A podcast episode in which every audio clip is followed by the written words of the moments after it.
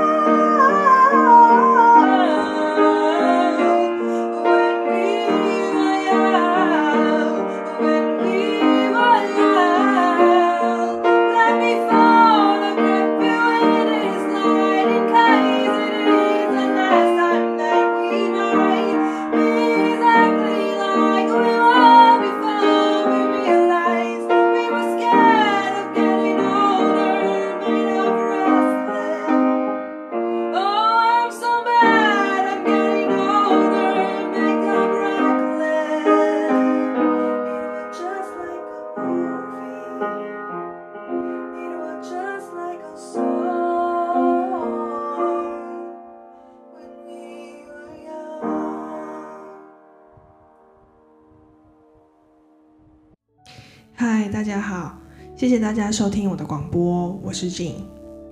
今天呢是呃第十四集，然后我上礼拜有说呢，这周呢要回到我本来的广播的模式，就是闲聊跟介绍音乐。刚刚大家听到这首歌呢，是我唱的，呃，Adele 的 When We Were Young。为什么会唱这首歌呢？我觉得跟我今天想要介绍的主题有一点点关系。那大家听到的那个，呃，我唱的那个 When We Were Young 呢，其实是可能收音效果并不是很好，因为我是直接就是录我自己弹钢琴然后唱歌的。我今天想要讲的呢，是我最近在 Netflix 上面看到的两部电影。第一个呢，也就是我唱 When We Were Young，我觉得比较相关的主题的电影是，嗯，Little Women。但是我们中文的那个电影的翻译叫他们，但是其实就是小妇人啊。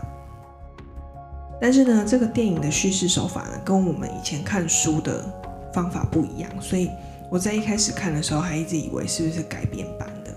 或者是是要演就是小妇人的未来版。但是后来看了才知道，其实它是拍摄的方法是会常常会倒叙，然后会到会再衔接到他想要讲的事情，然后再倒叙，然后再跳到未来，就是它的时序其实是比较乱一点的。那这部电影呢，就是嗯，二零一九年上映。它其实在一九四九年也有嗯上映上映过这个小妇人的电影。然后当时那时候演最小的妹妹艾米的就是伊丽莎白泰勒，那时候她还是个小朋友。我有印象，就是一九四九年的那个版版本，我有那时候也有在 MOD。就是 MOD，它有时候会有经典电影，然后如果你有订电影一九九的话，那你就可以免费看。然后它的经典电影很多，所以其实我有很多那种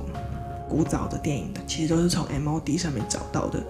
会比网络上面找到的好，因为画质会比较清楚，声音也会比较清楚。所以其实我觉得，嗯，那个 MOD 的电影一九九啊，其实还蛮值得订的。那一九四九年的这个小妇人呢，其实它的叙事方式就是平铺直叙，所以其实，嗯，看完也不会有特别的感触。但是二零一九年呢，因为他的手法，他有特别强调某一些他想要呃传达的内容，他把它等于是他的切入的角度呢，有特别的调整过。所以呢，当你看完之后，你会很清楚的。感觉到就是这个导演，他想要借由《小妇人》这本小说，然后改编成电影之后，他想要传达给观众的东西。那相信这本书呢，大家都不不会陌生，就是有四个姐妹的一个故事。那嗯，我最喜欢谁呢？我小时候在看这个小说的时候呢，我最喜欢的是嗯。排行老三的贝斯，那因为呢，他身体不好，然后所以他等于是说还没有长长大成人就呃生病过世了，所以对我那个时候在阅读的状况呢，其实当我最喜欢的角色过世之后呢，接下来的剧情怎么走呢，对我而言都不是很重要，所以呢，其实小妇人的后半段就是在 Beth 走之后，大概。我大概知道发生什么事，但是其实我不是很在乎，所以其实，呃，这次在看了二零一九年的电影之后，哦，我才了解说原来他在 Beth 死掉之后呢，他们做了什么事情。那不知道大家在看完这本小说或是看完这部电影之后呢，在四个姐妹里面比较喜欢哪一个角色？因为其实呢，这四个女生的角的呃的性格角色性格呢。都不一样。嗯，就我所知呢，嗯，目前唯一一个人有跟我讲，曾经跟我讲过他最喜欢是谁的人，是我妈妈。她在我小的时候呢，我在看这本书的时候，她跟我介绍说她最喜欢 Joe。呃，当时呢，我印象中他是说，因为他喜欢 Joe 的个性，他觉得 Joe 的个性很好。但是我心里面比较喜欢 Beth，因为我觉得 Beth 的个性更好。所以这就是这本小说有趣的地方，因为其实他这四个人女生都有优点，然后也当然都有缺点。所以你在看这本书或是看这个电影之后呢，其实多多少少会有一些投射，你会有一个你自己心中那个比较理想或符合你自己目前价值观的形象，然后你可能就会比较喜欢那个角色。在二零一九年的电影啊，因为导演的手法，嗯，他没有并没有脱离原著，但是他更有系统的将这个剧情，啊角色。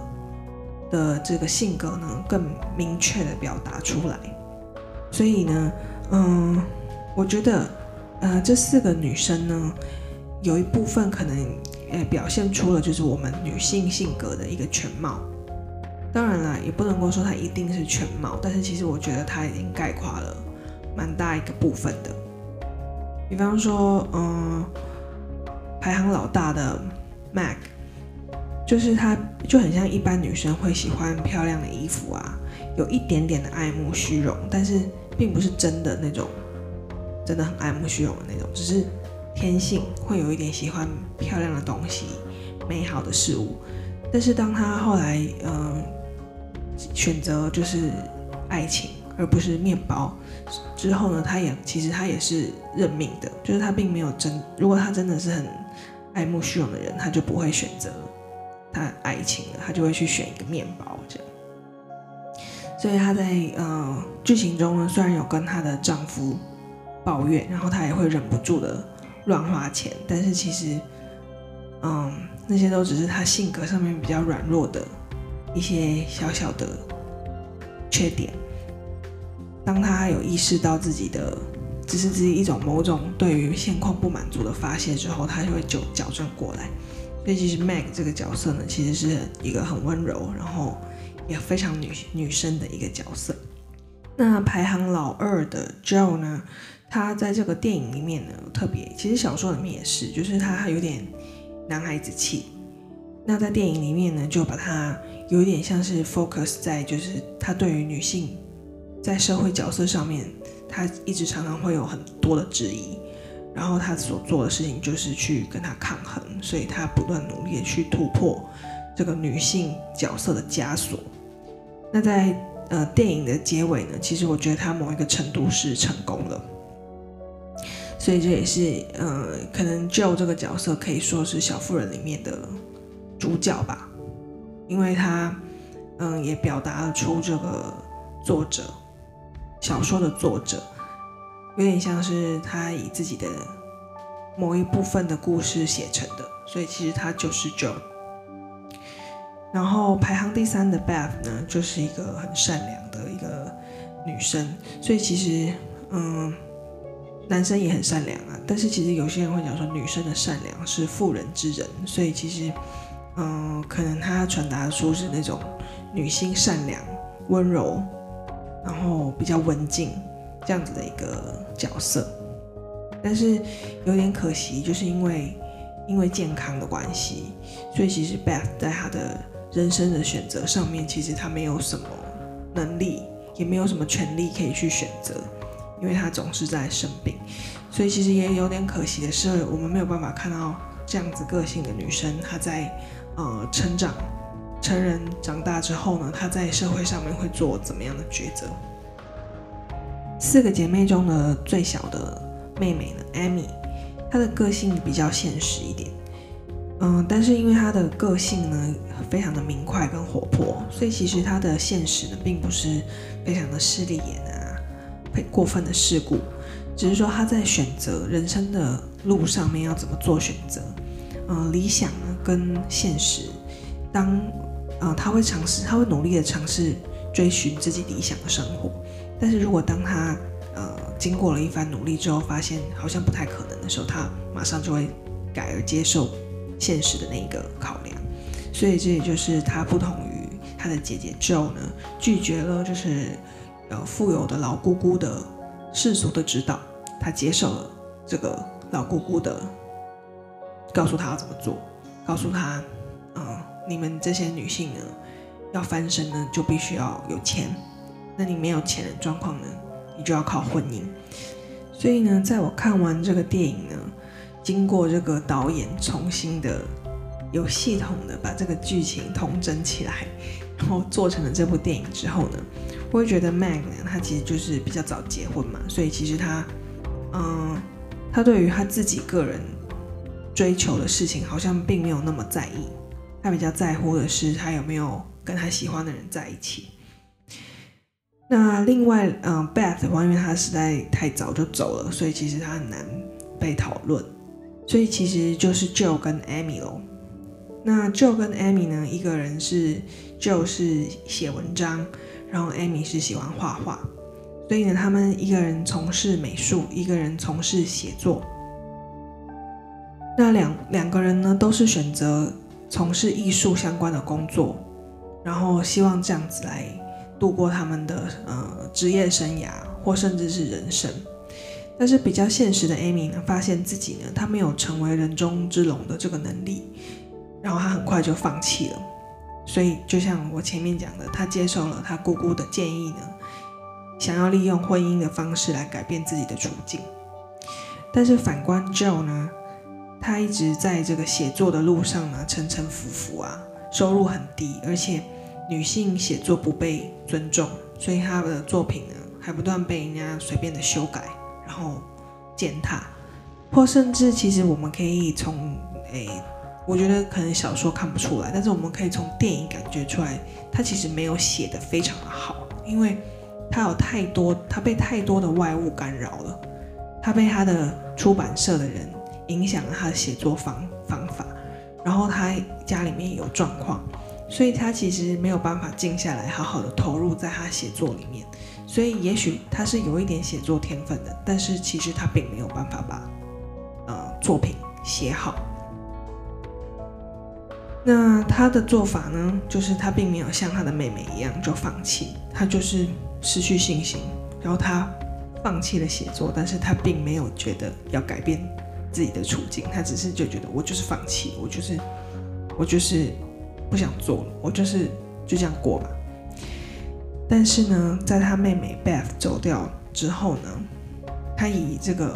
想要为他与妹妹之间留下点什么这样子的出发点。重新找到了对这份工作的意义，所以呢，这一次就不一样了，因为这个他目标非常的明确，他是为了自己而做的，所以他过往呢常常为五斗米折腰，比方说，嗯，编辑一下跟他讲说，啊，你这个角色应该要应该要结婚啦，你去改一下结尾啦，那他就去改，哦，你这个剧情不够耸动啦，你要再改一下，他就去改。但是这次呢，因为他目标非常明确，他不要为钱，所以呢，他只是想要写下他与妹妹之间的相处的故事，所以他自己心里很清楚，他并不会因为这样子的写作而赚大钱。但是呢，他得到人生中不可多得的经验，这个是他在做这件事情的当下就知道，而且他也没有后悔，然后就去做下去的。比方说呢，他很强调他要拿到版税，他并不想被买断，这些东西就可以了解到，他还并不清楚自己这作品会不会赚钱的。这个时候呢，他就保留自己的拥有这个作品的权利，就可以看得出来，他并不是想要赚大钱，他是想要拥有自己的东西。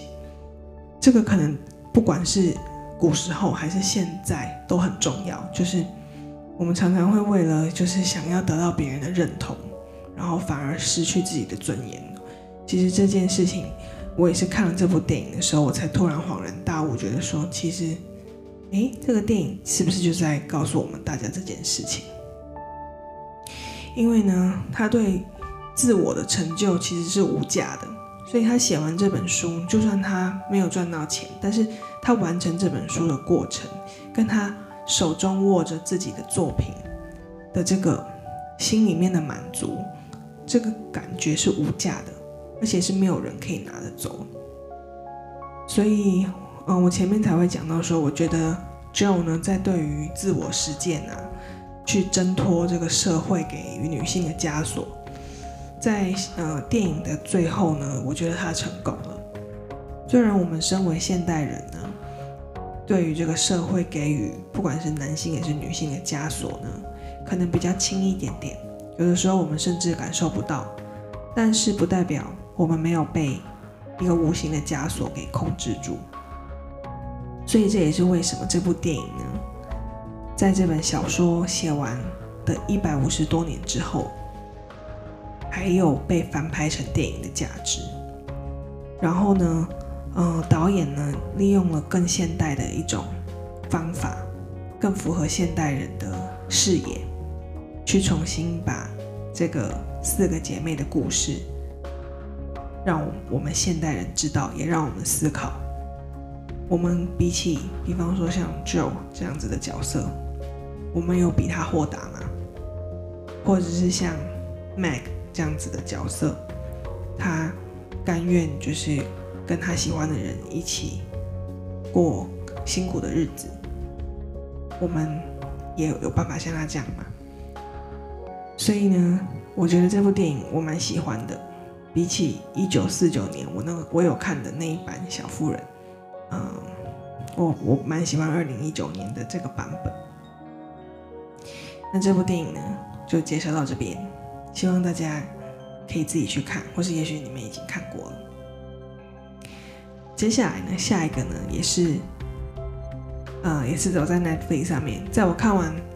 小妇人》之后看的另外一部电影，其实也是轻松的剧情片，然后，嗯、呃，有些也算是励志的电影，叫做《人生胜利组》，是二零一七年的电影。然后主角呢是班史提勒，嗯，班史提勒其实就是搞笑的演员嘛，但是他近年演的电影呢越来越多温馨励志小片，就像他之前演的《白日梦冒险王》，在冰岛乱晃，所以让大家就很想要去冰岛。那这次这个人生胜利组呢，胜是剩下的胜。然后，呃，英文的片名叫《Brad Status》，就是这个 Brad 的价值这样子的一个电影。这个故事的男主角 Brad 呢，是一个五十几岁的中年男子，他有一个自己开的一个小公司，是做慈善事业的。然后他的太太呢，与小孩呢都很优秀，所以呢，其实呢，他生活无余。虽然不是大富大贵，但是其实他应该可以过得很快乐幸福。但是呢，也许就像是我们的中文里面有讲到“五十知天命”，就知天命就告诉我们说，我们要认清自己嘛，就是知道自己这个活到了五十岁要怎么样。目前的状况呢，就是不怨天不尤人啊，已经知道自己的命运轨迹了，接受现实，平静的工作与生活。但是呢，这位 Brad 呢？在这个时间点呢，突然非常焦躁，他觉得哇，我不愿意，我不甘于五十知天命，我我五十知天命之后呢，非常的懊恼，觉得自己比不过自己的大学同学，现在每一个都飞黄腾达。但是也确实，因为我毕竟还没有走到那个阶段，我并不清楚说，就是成年人，当你工作了大概二三十年之后。到底还有没有真正的朋友存在？还是所有的朋友其实都建立在一种金钱交往，或者是人际，嗯，是为了一种人脉关系，而并非发自内心的一种交流。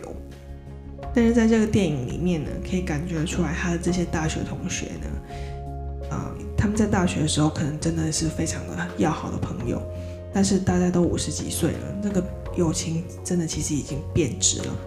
只是呢，Brad 呢，他一开始没有想到这一点，他只是觉得他被朋友们排挤了。其实呢，当然他被排挤，因为他工作的这个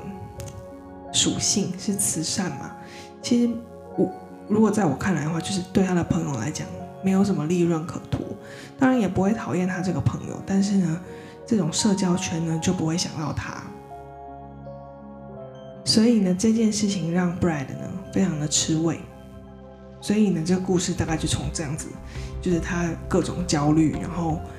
觉得自己一生就是白费，然后怨天尤人，觉得也许是他太太太过分安逸，所以导致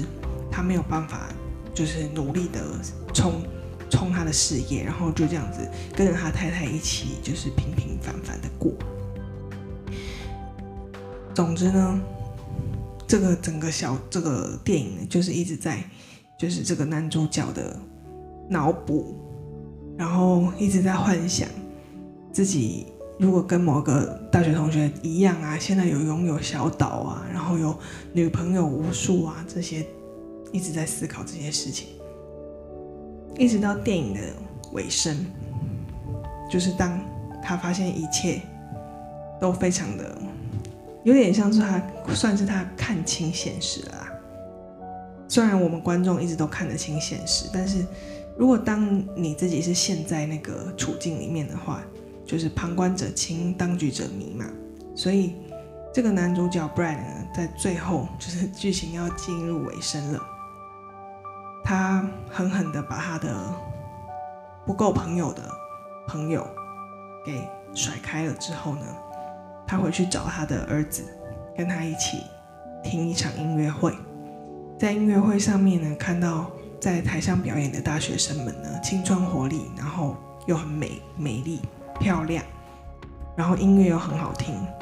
然后他瞬间感觉到说啊，这就是我活着的价值。我活着的意义，其实就是我眼前看到美好的事物，跟我耳朵听到的这些东西。所以他那个时候的内心的 OS 就是说，他当下呢感受到他内在的生命。我们很少会感受到自己内在的生命，但是他当下感受到这个内在的生命。我们大部分感受到的其实是外在的权利或财富，或是你有没有美貌的皮囊。这是我们平常大部分人会感受到的，但是我们往往没有感受到我们内在的生命。所以他在那个时候，在呃电影演到那个尾声的时候，他内心的独白的时候，他讲出这个话来，其实还蛮有道理的。他说他感受到内在的生命，同时呢感受到他爱他的生命，也就是他爱他现在的生活。那他看到前面在表演的，就是漂亮的。大学生们，好听的音乐，他可以用欣赏的角度，他不会想要占有她，他并不会说哦，那女生很美，我就想要，请叫她来当我的女朋友。但是如果他今天很一直存在那种他的社会地位不不够高，他的社会地位必须要提高，那那些大学生看到他就觉得他是一个名人了不起的话，再美丽的女生都会直接贴上来。那他的其实他的心思就不那么纯净了，他就没有办法爱他自己的生活，所以他在这个聆听音乐会的当下呢，他就感觉到说，我爱这个世界，但我不必拥有全部，也就是说，他可以以欣赏的角度，而不一定他要像他的大学同学一样，拥有全部，私人飞机，女友无数，然后数不完的钱。他可以不用拥有这些，但是他可以拥有这个美好的世界。他用看的，用欣赏的，他一样可以过得很好。所以呢，这个电影大概就在这边就结束了。所以其实没有结尾，就是他在这个中年的焦虑之中解放，然后觉得生命呢是美好的，电影就结束。所以我觉得这部电影的后劲还算蛮强的，因为其实前面你在看它就是有趣的电影嘛，所以你就会看到他在那边脑补啊，然后他大学同学跟他的互动啊，然后他确实是有被冷落啊，他也确实有点在他朋友面前有点可怜呐，然后他甚至嫉妒起自己的小孩呀，然后怨恨自己的太太啊。然后看到马路上漂亮的女生，就觉得说：“哦，如果我有钱的话，她就会愿意当我的女朋友。”就是开始脑子想一些莫名其妙的东西。然后呢，他的儿子呢有发现他爸爸呢心神不宁，就用一些话点醒了他。因为呢，他爸在呃为了要帮他的这个儿子呢找学校，然后他儿子很淡定，虽然失误了。但是还是很淡定，因为毕竟年轻人嘛，没有经历过什么大风大浪，所以觉得没有就算了。但他爸爸觉得说这件事情机不可失，我拼了老命一定要帮你把东西拿到手。所以呢，其实呃出了点洋相，因为过分的积极。那他儿子呢，本来觉得很丢脸，所以后来呢，他想一想就说，这个世界上呢，谁会记得曾经我有出过这个球呢？因为大家都只在乎自己呀。谁会去在乎别人？所以他这样想想，他就没有那么觉得不舒服了。所以呢，他就跟他爸爸讲说，在这个世界上面，唯一会在乎我的人就只有你。所以其实你也不要在乎别人怎么看你，你只要在乎我怎么看你就好了。所以其实这个话呢，就点醒了他的爸爸，就是说，你的朋友呢，心里没有你就算了，因为其实会在乎你的人就是你的家人。所以你只要在乎你的家人怎么看你就好。这个话呢，其实也是出现在电影的尾声。我觉得他儿子讲了一个智慧的话，虽然他儿子在电影里面呢，就是一直好像维持一个很淡定的的样子，然后都是他爸爸在旁边一直内心一直在翻腾这样。怎么说呢？这都是一部轻松，然后。发人省思的电影，所以在这边也推荐给大家。如果还没有看的呢，可以把它找来看。今天我就要放呃最后一首歌，也是在电影里面出现的幽默曲。